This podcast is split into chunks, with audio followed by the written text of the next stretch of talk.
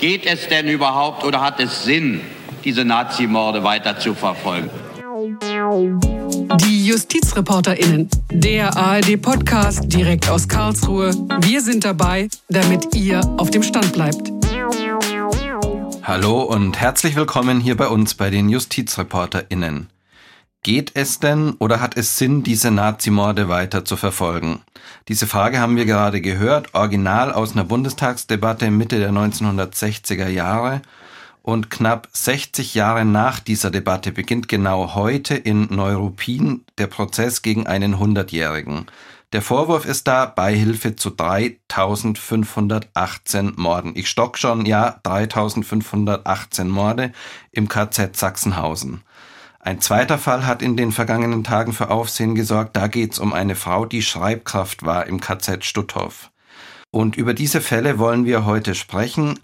Wie kommt es, dass solche Prozesse erst heute, aber auch heute immer noch geführt werden? Wie hat sich da die juristische Aufarbeitung der NS-Verbrechen in Deutschland entwickelt? Und was bringt das überhaupt noch? Ich bin Michael Nordhardt und hier bei mir ist mein Justizreporter-Kollege Frank Bräutigam. Hi Frank, schön, dass du da bist. Hallo Michael. Später, Frank, sprechen wir noch mit Thomas Will. Er leitet die zentrale Stelle zur Aufklärung nationalsozialistischer Verbrechen in Ludwigsburg. Das ist so die Behörde, die ganz, ganz viel dafür tut, dass die möglichen TäterInnen von damals heute noch vor Gericht kommen. Aber lass uns erstmal über den Fall sprechen, Frank. 100 Jahre ist der Angeklagte heute, fast 101. Und die Staatsanwaltschaft, die wirft ihm Beihilfe zum Mord in 3518 Fällen vor.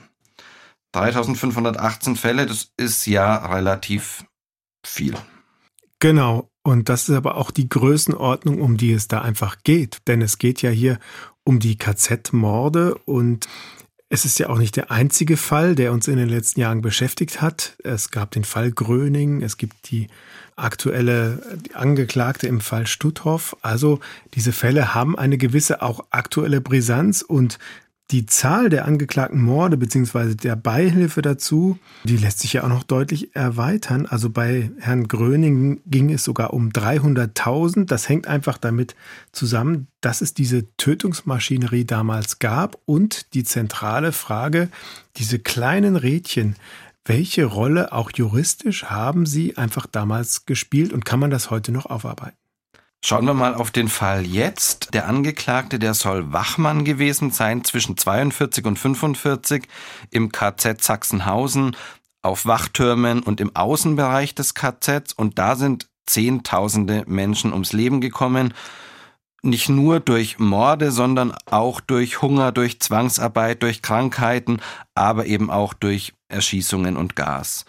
Wichtig ist, glaube ich, dass wir nochmal sagen, dieser Mann, dieser Hundertjährige, dem wird nicht vorgeworfen, dass er selbst gemordet hätte. Also der hat nicht ein Gewehr bedient oder den Knopf in der Gaskammer gedrückt, sondern es geht da um Beihilfe. Vielleicht sagst du noch mal, was ist in diesen Fällen der Vorwurf, der den Angeklagten gemacht wird? Das ist schon ganz wichtig, das zu differenzieren. Aber man muss auch sagen, diese Tötungsmaschinerie hat halt auch eine ganz besondere Qualität. Wir wissen alle, was in den Konzentrationslagern damals passiert ist.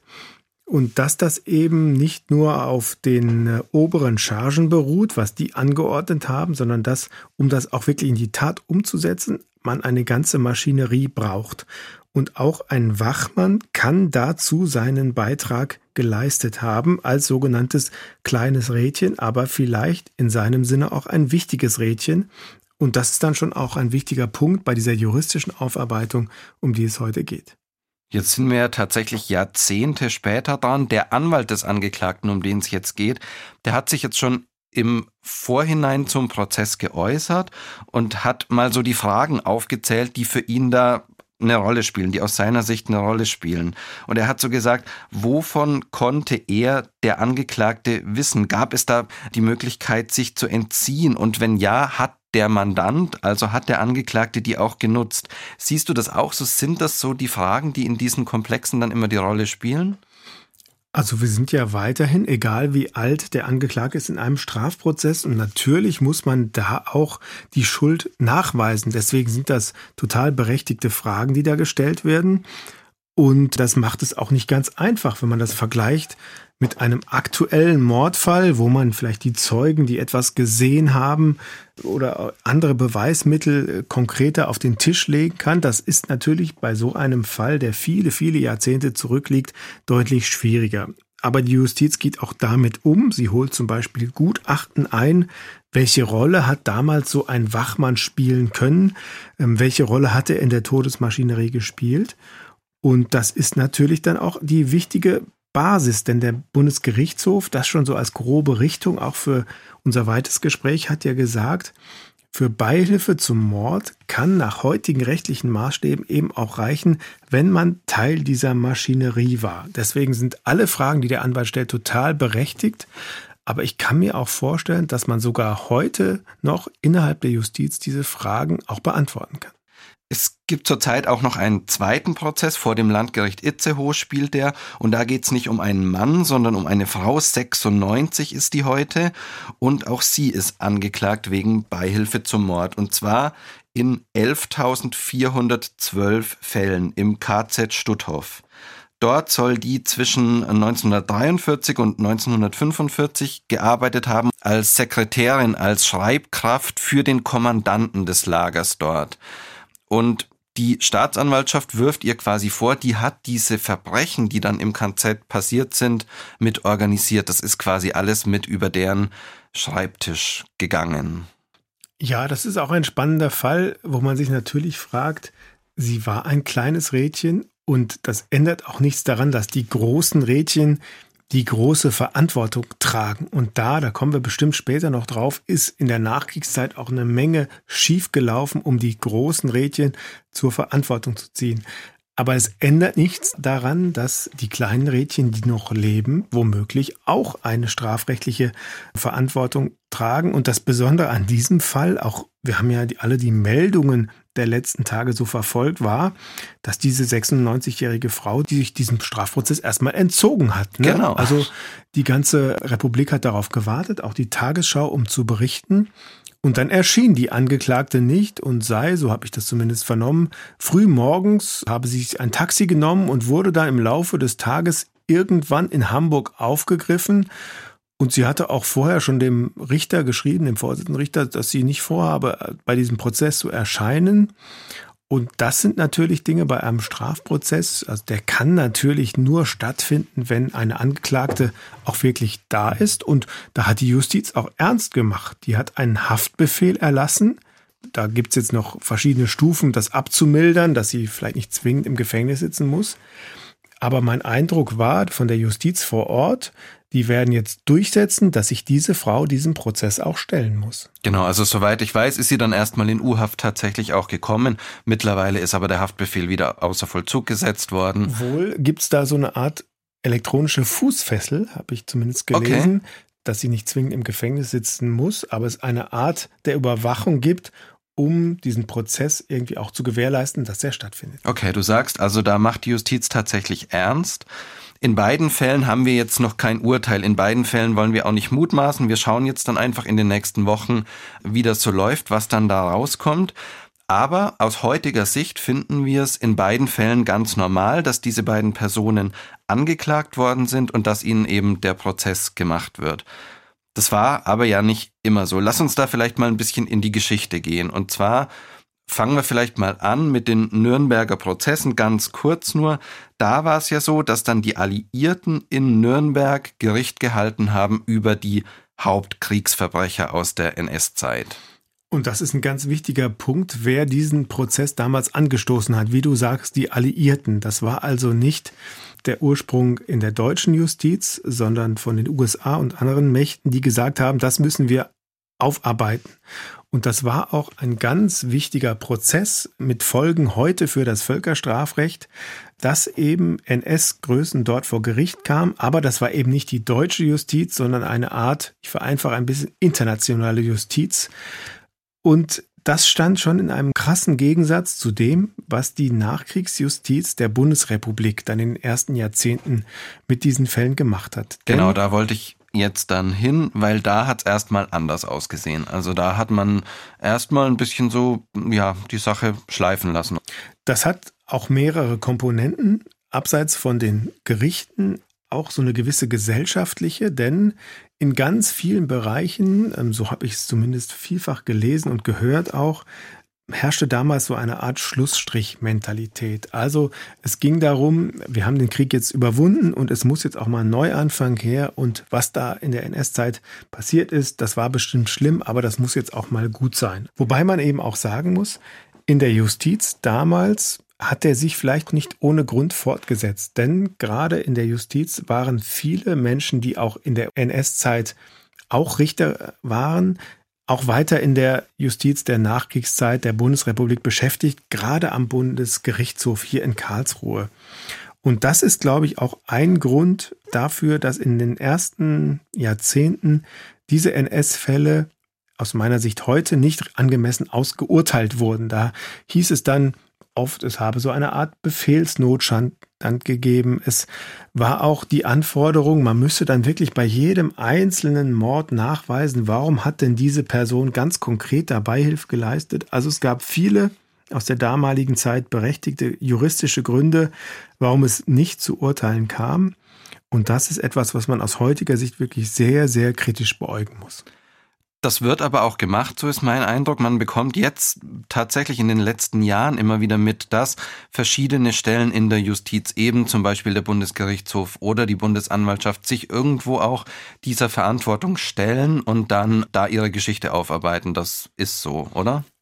Gerade diese Aufarbeitung der frühen ähm, Jahre, die nimmt großes Engagement ein gerade. Kann man sich wirklich fragen, boah, es ist schon sehr spät. Aber das machen die Gerichte hier in Karlsruhe, der Bundesgerichtshof, die Bundesanwaltschaft, das Bundesjustizministerium schon länger. Da gibt es den Begriff, haben vielleicht einige gehört, schon mal dieses Rosenburg-Projekt. Also wie viele NS-Beteiligte waren auch im Bundesjustizministerium früh beteiligt.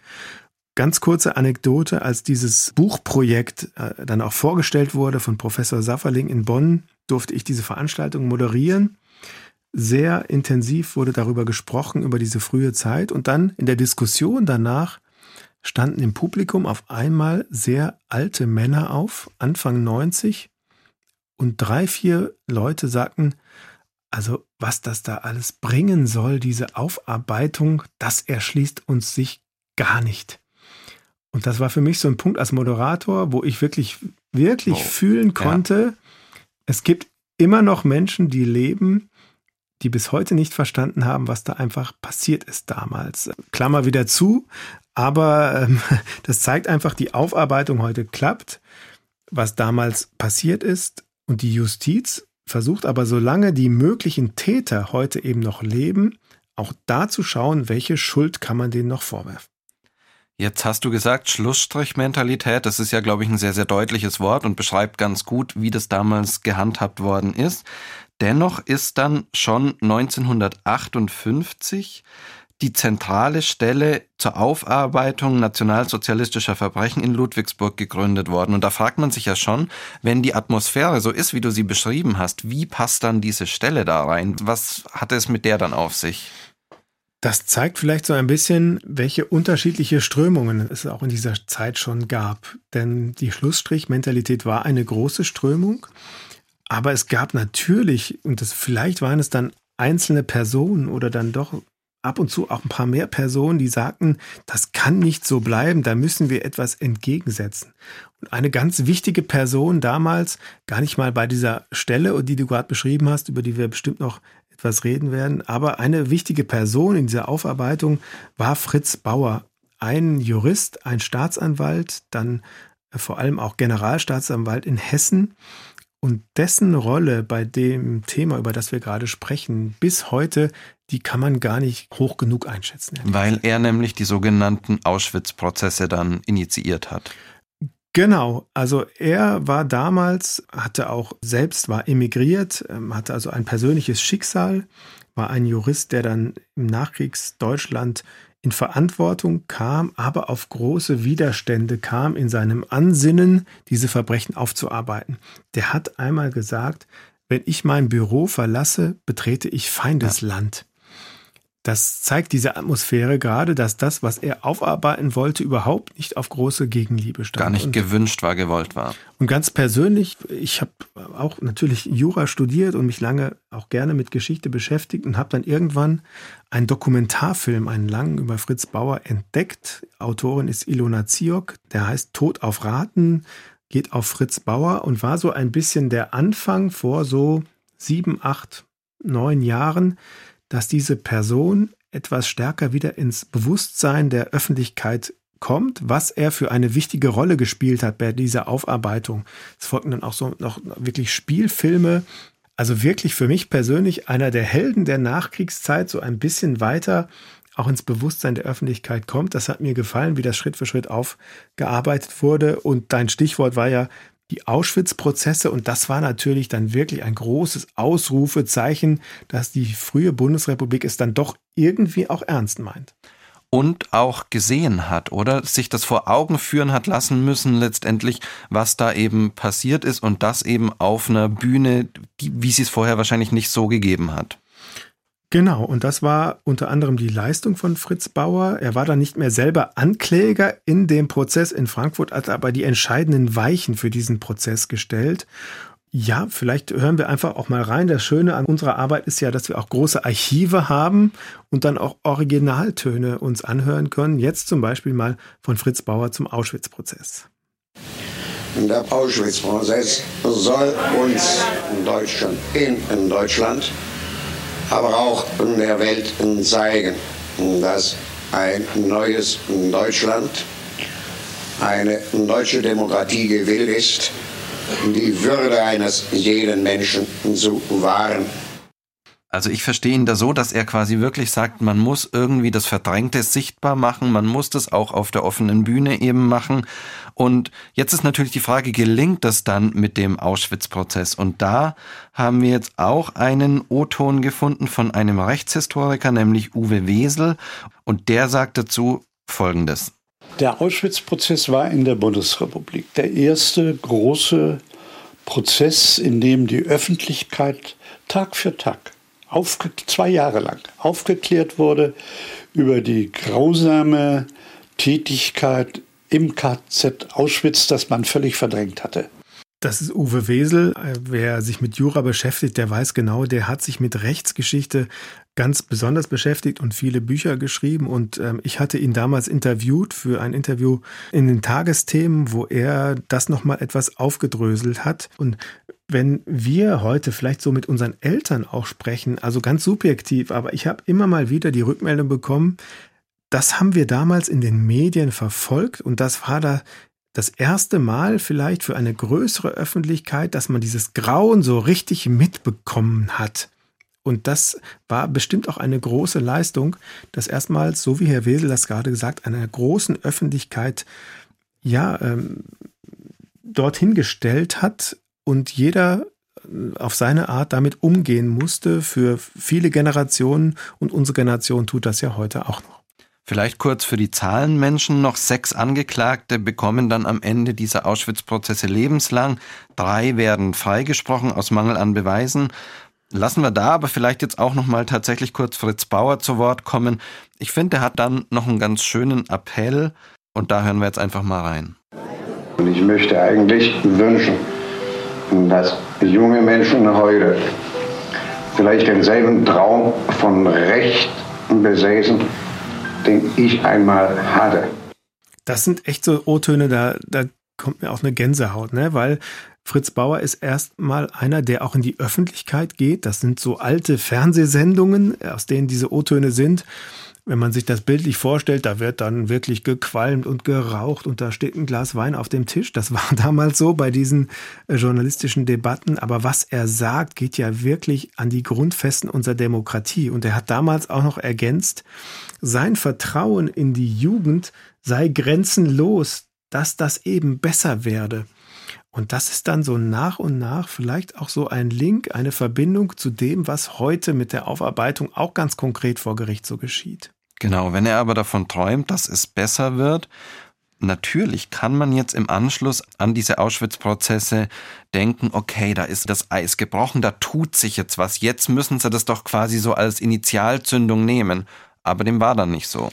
Das war nicht so, denn in den 60er Jahren, wo auch die Auschwitz-Prozesse stattfanden, ging auch die Aufarbeitung der anderen Fälle natürlich weiter, zum Beispiel am Bundesgerichtshof. Und da gab es auch im Verhältnis zum Gesetzgeber eine wichtige Debatte, verjährt Mord eigentlich oder nicht? Oder darf Mord überhaupt nicht verjähren? Darf man es auf ewig verfolgen? Und das war jetzt kein Selbstläufer. Das hat schon äh, eine Menge an Diskussion, intensiver Diskussion bedurft, dass man zu dem Ergebnis, wie es heute gilt, kommt. Mord verjährt nicht. Und in dieser frühen Zeit haben sich die Gerichte natürlich auch mit diesen Fällen, über die wir heute sprechen, beschäftigt. Da gab es den Auschwitz-Arzt namens Willi Schatz, der Bundesgerichtshof hat da ähm, sich über einen Freispruch gebeugt und am Ende gesagt, man könne diese Angeklagten nicht für alles Geschehene verantwortlich machen. Das war so die Haltung damals. Und wir reden immerhin über einen Auschwitz-Arzt und können uns alle fast bildlich vorstellen, was, was da, da was da passiert ist. Aber da wurde einfach ein Freispruch bestätigt. Und das ist, glaube ich, wirklich der Ansatzpunkt, ähm, wo man sagen kann, da hat sich im Vergleich zu heute, zu den vergangenen Jahren am Bundesgerichtshof, aber auch an den Instanzen etwas verändert, was die juristische Beurteilung dieser, in Anführungszeichen, Hilfstätigkeiten betrifft, die aber eben das Einzige ist, was man heute noch greifen kann und die bis heute sehr wichtig sind. Dieser Auschwitz-Prozess war dann quasi, wenn man das jetzt mal so zusammenpackt, so ein Schritt nach vorne.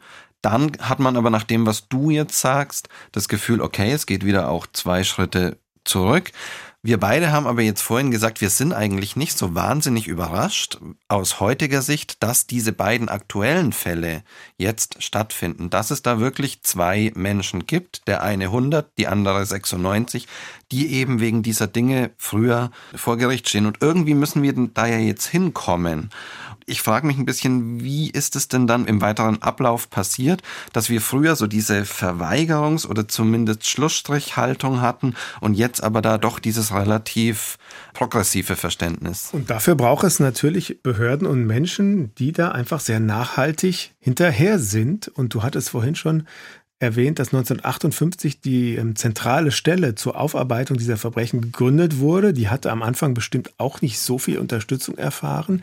Aber im Laufe der Jahrzehnte und erst recht heute spielt die eine ganz zentrale Rolle, auch bei diesen Prozessen gegen einen Hundertjährigen und so weiter, über die wir gerade sprechen. Und deswegen rufen wir da jetzt mal an, würde ich vorschlagen. Will, zentrale Stelle, guten Tag. Grüß Sie, Herr Will. Michael Nordhardt ist hier. Sehr schön. Hallo. Wunderbar. Hallo. Frank Bräutigam sitzt mir gegenüber hier im Studio. Hallo, Herr Will. Ich grüße Sie Ebenfalls ein Hallo. Ja, hallo. Hallo. Herr Will, wir sind jetzt gerade hier in unserer Diskussion an irgendwie ein bisschen so einem neuralgischen Punkt angekommen. In den 50er Jahren Schlussstrichmentalität ist da das, das Stichwort bei der Aufarbeitung. Da passiert in der Justiz quasi nichts in Sachen NS-Aufarbeitung. Dann gibt's irgendwann den Auschwitz-Prozess, sowas wie ein Aufbruch und dann erstmal wieder viele Jahre eigentlich wieder nichts. Woran lag das? Wieso ist man dann in dieser Zeit nach diesen Auschwitz-Prozessen nicht weitergekommen? Also in den 50er Jahren ist schon etwas passiert, wenn man mal überlegt, dass da auch schon Urteile zu Vernichtungslagern gemacht worden sind oder der Ulmer Einsatzgruppenprozess, der letztendlich auch dazu geführt hat, dass meine Behörde die zentrale Stelle gegründet worden ist. Aber es ist äh, natürlich in dieser Zeit so gewesen, dass man die Entnazifizierung so als Abschluss gesehen hat. Die Kriegsgefangenen sind zurückgekommen, die Verurteilten der Alliierten sind auf freien Fuß gekommen. Das hat natürlich im Zusammenhang dann mit dem Auschwitz-Verfahren und der BGH-Entscheidung zu dem Zahnarzt Dr. Schatz dazu geführt, dass in der Folge man gedacht hat, auch gerade zu Konzentrationslagern, dass man immer einen konkreten Tatnachweis braucht. War denn dieses Urteil gegen den Auschwitz-Arzt Willi Schatz, das Sie gerade erwähnt haben, mhm. also war das so eine gewisse Weichenstellung? Ich glaube schon. Da hieß es, ich zitiert nicht vom Blatt, aber so ungefähr, dass äh, alleine in Auschwitz gewesen zu sein, äh, dass das noch nicht ausreicht für eine Verurteilung. Der Angeklagte war vom Vorwurf der Selektionsteilnahme oder auch der unmittelbaren Beteiligung an der Vergasung freigesprochen worden. Dieser andere Teil, dass alleine hier die Strafbarkeit äh, gegeben gewesen sein soll, weil er Arzt in Auschwitz war, das hat sicherlich die Staatsanwaltschaften dazu geführt, dass sie eigentlich keine große Kraft mehr hatten, was diese Fälle betrifft. Im Übrigen, da bin ich auch erst kürzlich darauf gestoßen, dieser Dr. Schatz, es sind ja in den letzten Jahren einige Auschwitz-Fotoalben erschienen, der wurde nach Angaben des äh, Historikers Dr. Hörtler und Kollegen wird er gezeigt an der Rampe, wie er eine Selektion vornimmt.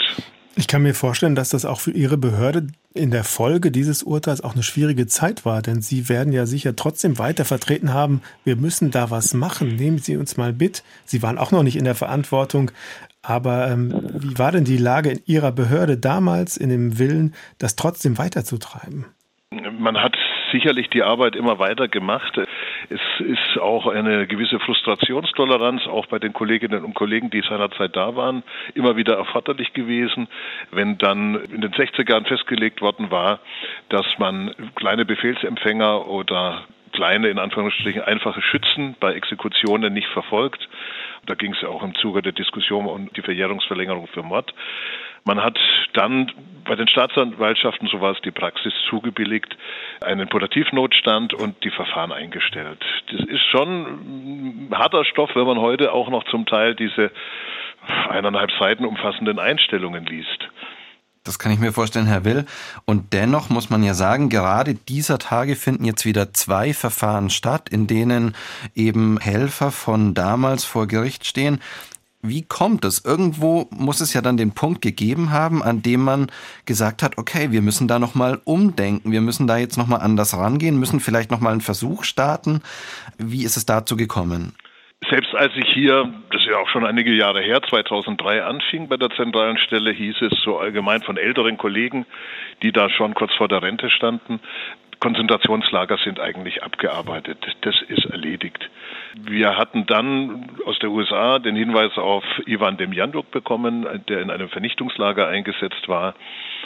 Die Kollegen, die das bearbeitet haben, haben sich sehr engagiert damit befasst und eine ganz umfangreiche Akte nach München abgegeben. Und wie ja vielleicht bekannt ist, dem Janjuk wurde 2011 verurteilt wegen Beihilfe. Und was war in das Besondere einem, an diesem Urteil dann? In einem Vernichtungslager. Es wurde ja. immer als große Wende in der Rechtsprechung oder neue Rechtsprechung bezeichnet. Ich möchte aber sagen, das stimmt nicht ganz. Es gab schon früher in den 50er Jahren Urteile, deutsche Urteile, in denen in Vernichtungslagern, man unterscheidet Vernichtungslager und in Anführungsstrichen normale Konzentrationslager dadurch. In Vernichtungslagern war der einzige Zweck die sofortige Tötung der ankommenden äh, Personen. In anderen Konzentrationslagern war zunächst zumindest eine gewisse Zeit gewährt, um zu überleben. Also das war insofern nicht unbedingt etwas Neues. Das Nur hat doch irgendwie was Zynisches auch, diese Unterscheidung fast, oder? Damals es ist halt eben so gefasst geworden. Man hat damals schon gesagt, wer in einem Vernichtungslager allgemeinen Dienst leistet, der ist ohne konkrete Handlung, die ihm nachgewiesen werden muss, als Teil der Wachmannschaft mitschuldig als Beihelfer, als Gehilfe. Und das hat man durch dieses erste Frankfurter Auschwitz-Urteil, hat man das eben, ja, relativiert und gesagt, in Auschwitz war das alles anders. Und das war diese Unterscheidung. Natürlich kann man heute auch alles anders sehen. Wir hatten beispielsweise 2005 das Verfahren nochmal an die Staatsanwaltschaft Frankfurt am Main gegeben gegen Oskar Gröning, der ja sich in den Medien geäußert hatte zu seiner Rolle in Konzentrationslagern zur Prüfung einer Wiederaufnahme. Das ist damals nicht erfolgt. Das war so etwas die Auffassung. Das sage ich jetzt gar nicht mit einem mit dem Schuldunterton. Als wir aber dieses Demjanjuk-Urteil bekommen haben, da war für uns klar, und das ist vielleicht die unverstellte Sicht der später Geborenen, ich kann es vielleicht nur ungenügend so sagen, äh, dass wir eigentlich nochmal das Konzentrationslagerkapitel neu aufrollen müssen und schauen müssen, lässt sich die Rechtsprechung übertragen, dahingehend, dass die Fragestellung, die uns zuerst geleitet hat, war, gab es auch in normalen, ich sage das nochmal mit allen möglichen Anführungsstrichen, Konzentrationslagern Zeiten systematischer Tötungen, wo dann also die Situation vergleichbar war mit einem Vernichtungslager. Und das hat uns dann schlussendlich zu, zur Abgabe von 30 Verfahren gegen Auschwitz-Wachleute 2013 geführt. Genau, also wenn ich Sie so richtig verstehe, wenn ich das nochmal zusammenfasse, Sie haben dann mit diesem Urteil im Rücken sozusagen nochmal heftig losermittelt. Da würde mich ganz praktisch interessieren, wie laufen diese Ermittlungen dann ab? Man kann ja da jetzt nicht auf Zeugen in äh, nennenswertem Umfang zugehen und da Befragungen durchführen. Das ist ja alles Jahrzehnte her. Wie ermittelt man dann da? Ja, dadurch, dass wir dann auch gesagt haben, weil es vergleichbar ist, muss nicht in dem Sinne eine konkrete Tat nachgewiesen werden. Es muss nachgewiesen werden, dass der Angeklagte, die Angeklagte die Beschuldigte, der Beschuldigte, egal, dass der zu einem gewissen Zeitraum in einem Lager war und in dieser Zeit, als Wachmann zum Beispiel, und in dieser Zeit systematische Tötungen stattgefunden haben. Dann muss man beschreiben, wie die Rolle des Betreffenden in dem Lager war oder der betreffenden Einheit und die Erkennbarkeit muss dann auch gegeben sein. Und mit dem Urteil gegen Oskar Gröning 2015 wurde da ein wesentlicher Schritt erreicht. Wichtiger war auch dann noch, dass der Bundesgerichtshof 2016 diese mögliche Strafbarkeit einer allgemeinen Dienstausübung bei systematischen Tötungsphasen gebilligt hat, was das, uns zu weiteren Verfahren geführt hat. Das würde ich gerne nochmal aufnehmen, weil Sie haben den Fall Demjanjuk angesprochen, aber das ist ja auch ein gutes Beispiel für diesen Faktor Zeit in diesen hm. Fällen, denn er ist einfach verstorben, bevor dieses Urteil rechtskräftig wurde. Und bei Herrn Gröning war das anders. Ich kann mir vorstellen, dass das ein ganz wichtiger Punkt war, dass auch Karlsruhe dann diese neue Richtung auch bestätigt hat, oder? Ich weiß nicht den Gedankengang genau in Karlsruhe. Ich weiß äh, zu sagen, dass dem Janjuk im Grunde ein sowjetischer Kriegsgefangener war, der äh, dann vor die Wahl gestellt wurde, in Gefangenschaft zu bleiben oder sich als Wachmann ausbilden zu lassen. Das war das eine ändert nichts an der Strafbarkeit der Beihilfe. Und Gröning war ein Freiwilliger, der sich zur Waffen-SS gemeldet hat, äh, der auch äh, ausgesagt hat, da war eigentlich aus meiner Sicht die Zeit einfach reif, äh, dass wir diesen juristischen Schritt nochmal gegangen sind. Jetzt haben wir diesen Namen Gröning, der ist ja in der ganzen Angelegenheit wirklich wichtig und wird jetzt wahrscheinlich auch das, was es in Zukunft geben wird, deutlich mitbestimmen. Nehmen Sie uns aber da noch mal kurz mit, wer war dieser Mann? Was hat der tatsächlich so gefragt gemacht? Gröning war einer der wenigen, ich sagte es bereits, die sich in der Hauptverhandlung eingelassen haben. Er hat nicht seine persönliche Schuld gesehen, er hat aber irgendwie strafrechtliche Schuld, aber irgendwie eine moralische Schuld zugegeben. Er war Angehöriger des äh, Totenkopf-Sturmbannes. Dieser Totenkopf-Sturmbann war äh, für alle Dienste eingesetzt worden. Das war auch ein ratierendes System. Er hat sozusagen in der Postenkette gedient. Er hat auf den Türmen Wache gehalten. Er hat Gefangene nach draußen begleitet zu arbeiten und hat darüber hinaus, deswegen haben ihn die Medien vielleicht etwas zu groß, aber den Buchhalter von Auschwitz genannt. Er hat das Geld der Häftlinge ähm, sortiert, nach Währungen eingeteilt und schlussendlich nach Berlin expediert. Und sind dann die aktuellen Prozesse, wo es um eine Sekretärin geht oder um einen Wachmann, quasi die Fortsetzung dieses Falls Gröning, aber mit anderen Jobs sozusagen? Der Fall Gröning und ein Jahr später, 2016, wurde ein weiterer Auschwitz-Wachmann aus dieser Abgabeserie verurteilt, Reinhold Hanning, auch wegen Beihilfestrafbarkeit. Da in diesem Fall Hanning wurde auch erstmals äh, so ein bisschen thematisiert oder auch im Urteil thematisiert, dass auch die Tötung durch die lebensfeindlichen Bedingungen durch die Lebensverhältnisse mhm. dieses äh, grausame Mordgeschehen mit umfasst. Da geht es ja auch immer um Haupttat, Haupttaten, Gehilfen, Unterstützungstaten. Das war dann der nächste Schritt. Wir hatten letztendlich immer weiter weitere Lager und sind auch noch dabei identifiziert, die wir dann untersucht haben. Und man muss sich das auch so vorstellen, bevor ich zum Urteil gegen Dai im letzten Jahr komme, äh, dass wir in unserer Zentralkartei ganz zahlreiche 1,75 Millionen Karteikarten haben und zu jedem Lager haben wir praktisch die Karteikarten zu den Beschuldigten, zu den vernommenen Zeugen und anderen beteiligten Personen und dann haben wir alle Namen zusammengefasst und diese dann nach dem Nachkriegsverbleib äh, ermittelt. Da kommen auch schon schnell mal tausend und mehr Personen zusammen. Wenn ich da vielleicht ganz kurz einhaken darf, Sie haben jetzt von Karteikarten so nebenbei gesprochen. Das hat mich beeindruckt. Ich war vor einigen Jahren mal bei Ihnen in der Zentralstelle und habe mir das anschauen dürfen. Da sind wirklich, wie Sie sagen, Millionen von Karteikarten, auf denen in alter Schreibmaschinenschrift, so wie ich mich erinnere, Dinge stehen. Wenn Sie uns da vielleicht noch mal ein bisschen mitnehmen, wie sieht es einfach bei Ihnen aus? Kann ich Sie gerne mitnehmen. Wir sind allerdings die zentrale Stelle und nicht die Zentralstelle, denn eine solche gibt es beispielsweise in Nordrhein-Westfalen für das Land. Wir Sie sind für, für, alle Länder zuständig, aber das nur nebenbei. Es wurde 1958 mit diesen Karteikarten begonnen. Es wurde jeder Vorgang, der bei uns abgeschlossen oder angelegt wird, erfasst und ausgewertet nach Abschluss. Wir finden dann über die Zugangswege Einheit, Tatort, alphabetisches Namenverzeichnis einen eigentlich heute noch perfekt funktionierenden Zugang zu älteren Verfahren, die für uns auch immer sehr wichtig sind. Also nicht im Computer, sondern wirklich mit Schubfächern und wie man sich das vorstellt. Wirklich mit Schubfächern. Wir haben jetzt das Problem gehabt, dass wir noch einen neuen Karteikasten besorgen mussten, weil wir durch die Konzentrationslagerermittlungen sehr, sehr tausende neue Namen generiert haben, auch muss man sagen. Es ist fast nicht mehr möglich, einen solchen Kasten zu bekommen. Es ist uns noch geglückt. Ja, wir arbeiten nach wie vor nach diesem System. Allerdings werden die heute auch mit, wenn es neue Karteikarten gibt, so weit sind wir schon, mit dem Computer ausgedrückt auf einer Maske. Und wir haben auch natürlich eine elektronische Datenbank. Vielleicht kann ich noch zurückkommen zu dem letztjährigen Urteil in Hamburg gegen eines Wachmann des Konzentrationslagers Stutthof. Hier hat die Ermordung durch die Lebensverhältnisse eine ganz zentrale Rolle gespielt. Das ist auch etwas, was sich entwickelt hat und auch zu Recht entwickelt hat, weil in den Lagern sollte niemand überleben. Und äh, man hat also die Arbeitskraft, als man gemerkt hat, Ende 1943, im Jahr 1944, dass man Häftlinge auch gut als Arbeitskräfte verwenden kann, mhm. hat man diese bis zur Vorstufe des Sterbens ausgebeutet und dann sich selbst überlassen. Und das ist natürlich auch nochmal ein wichtiger Schritt. Dieses Urteil wurde rechtskräftig. Ein wichtiger Schritt, den die deutsche Justiz gemacht hat.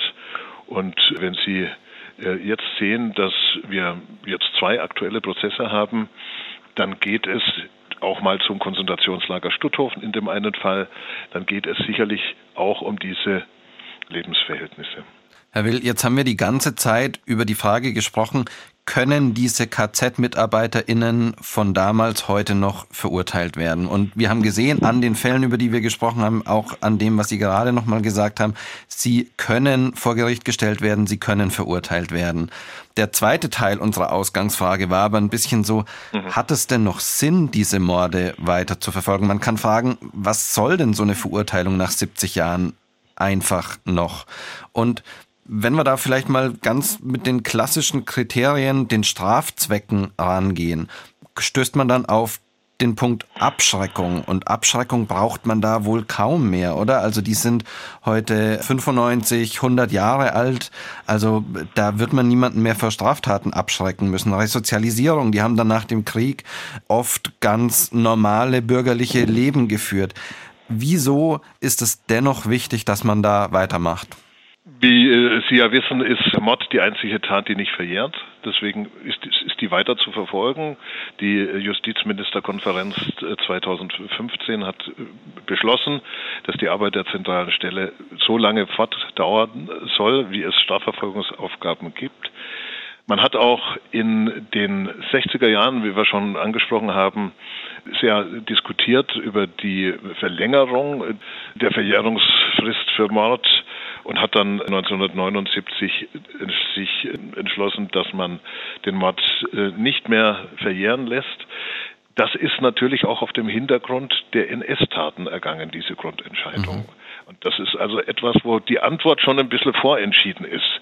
Äh, ich will das nicht zum Strafzweck erklären, aber mm, es ist natürlich schon die Ungeheuerlichkeit der Taten, diese, ja, ich weiß nicht, Roxin äh, hat auch Ähnliches gesagt, so als positive Generalprävention, dass man sagt, das war so gewaltig, das äh, muss weitere Verfahren geben.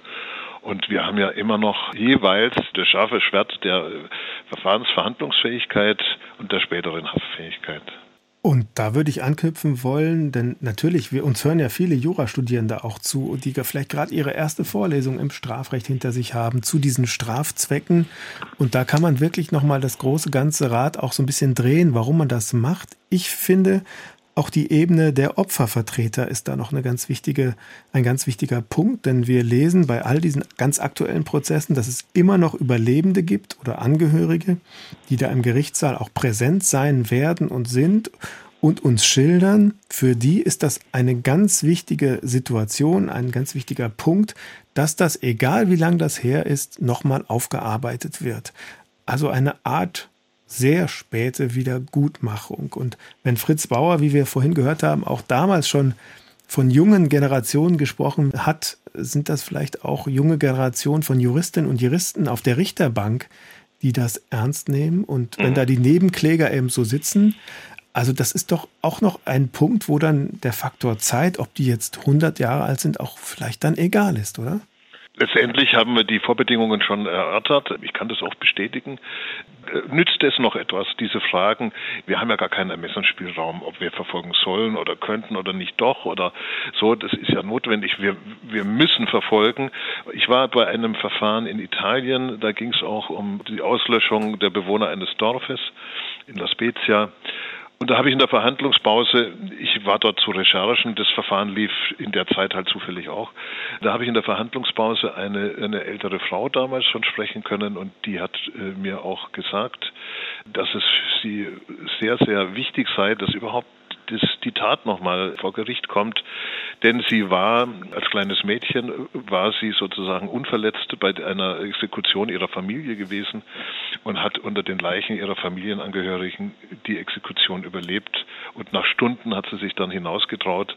Ich kann sie da nur äh, bestätigen. Herr Wild, das sind tolle Einblicke, die Sie uns gegeben haben. Vielen, vielen Dank, dass Sie relativ spontan bei uns mit dabei waren. Das war wirklich toll. Vielen Dank. Auf Wiederhören. Ich danke selbst. Tschüss. Schon wirklich krass, wenn man das so hört, oder? Also auch gerade nochmal das letzte Beispiel. Mhm. Wenn die Nebenklägervertreter, also die Opfervertreterinnen mit uns reden oder mit anderen Journalisten und Journalisten, sagen die ja auch, uns ist auch völlig egal, was für eine Strafe dabei rauskommt. Weil genau. natürlich in einem, in Anführungszeichen, normalen Mordprozess heute, dann geht es darum, es geht um lebenslang und ganz viele Dinge. Kommt da überhaupt mal jemand raus?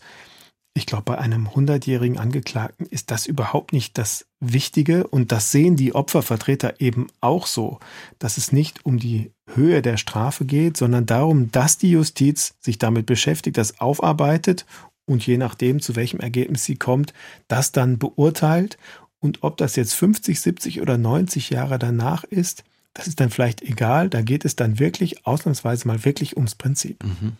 Eine intensive Folge. Vielen, vielen Dank fürs Zuhören. Wenn euch diese Folge interessiert hat, wenn euch die JustizreporterInnen generell gefallen, abonniert uns einfach gern überall, wo es Podcasts gibt. Das freut uns, das hilft uns. Natürlich könnt ihr uns auch schreiben unter justizreporterinnen.swr.de. Auch da freuen wir uns. Lob, Kritik, was immer ihr auf dem Herzen habt. Vielen Dank für heute und bis zum nächsten Mal. Tschüss.